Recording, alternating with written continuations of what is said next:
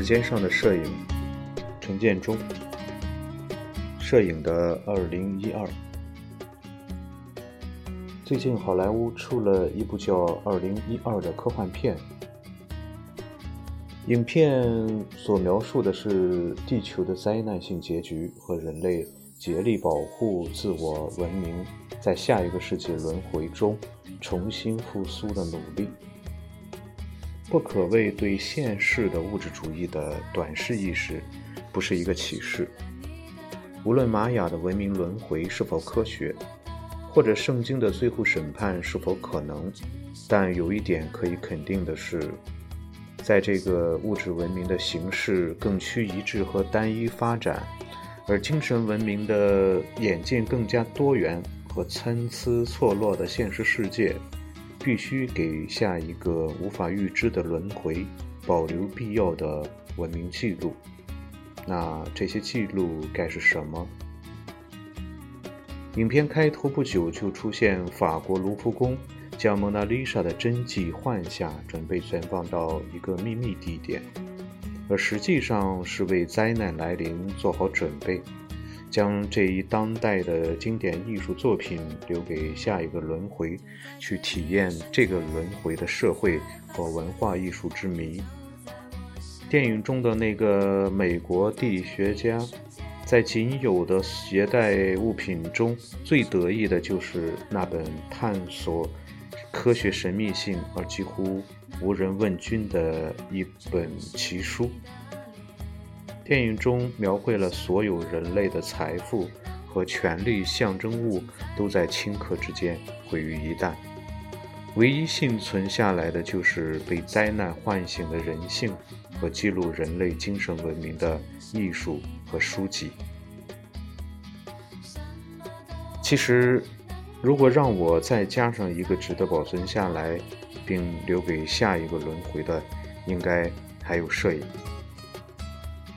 摄影虽然是十九世纪中的发明，但作为一个新的传播媒介和艺术类别，真正的发展和成熟应该属于二十世纪。人类历史和文明在二十世纪的演进速度前所未有，而摄影正是伴随着这个演进，从形式和内容上都从绘画的衍生品成熟为一个独立的艺术传播媒介。传播学宗师之一马歇尔·麦克卢汉有一句名言：“媒介即信息。”这句名言引申到摄影上，就可以解释为：摄影本身作为一个媒介，不仅发挥着传播的作用，同时也在建立自我的文化生态。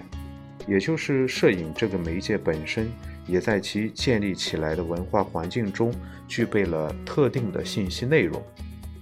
摄影除了其动态的行为方式和静态的传播内容，更透露了摄影作为社会文化的现实反应。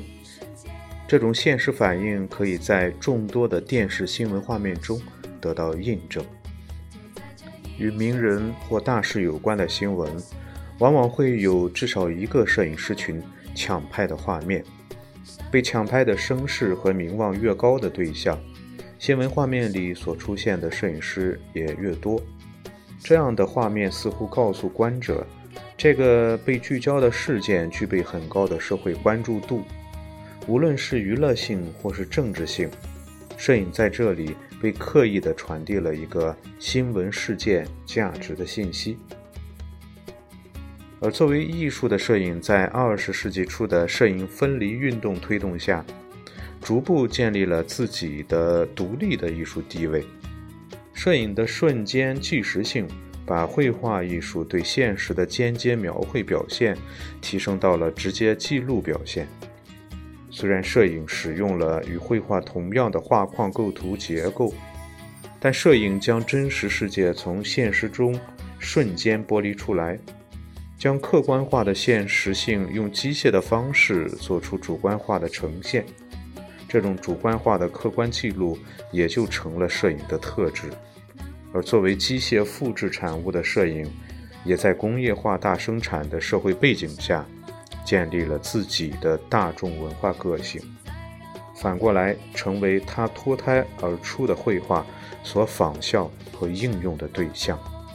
例如，绘画中摄影写实派和丝网图片和绘画的综合。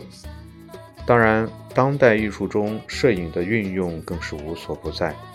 摄影随着数字技术的发展，更加成为了视觉传播的媒介内容，而不仅是形式而已。摄影在二十世纪的作用，不仅记录了社会文化和政治的历史，更重要的是影响着人类文明的进化。这种作用是以往任何媒介所不曾发挥过的。佛教其实也很相信轮回。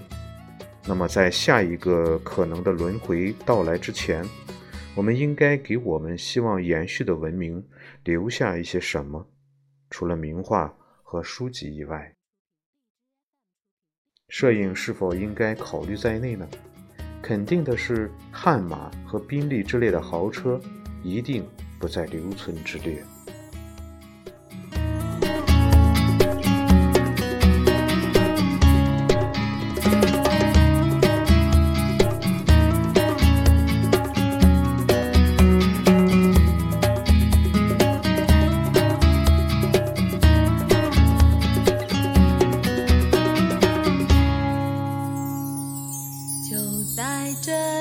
瞬间。